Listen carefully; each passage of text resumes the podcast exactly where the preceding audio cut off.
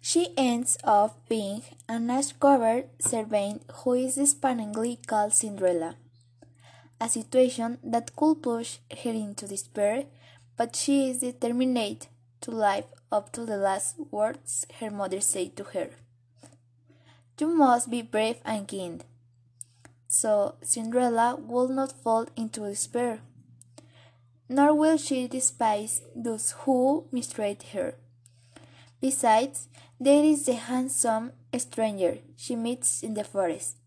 He doesn't know that he is not just another palace employee, but a prince. But what he does not is that he has found his soulmate. It seems that his destiny could change when the king is a beloved and admired ruler. He is proud of his son and wants to see him happy and enjoying a full life. But his health is deteriorating, and although he needs to ensure that his kingdom will be in good hands when he is gone.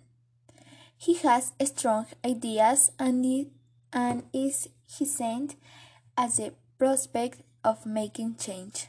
Anastasia and Drusilla, Cinderella's half sister, have had a life of luxury and privilege, but are rude, insolent, and do not value everything that they have received, but are attractive girls who take great care of their outward appearance, but their inner selves leave much to be desired.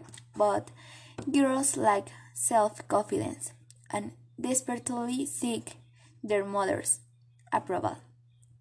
They envy Ella's beauty and spirit virtues that neither of them has, and this leads them to treat her with contempt.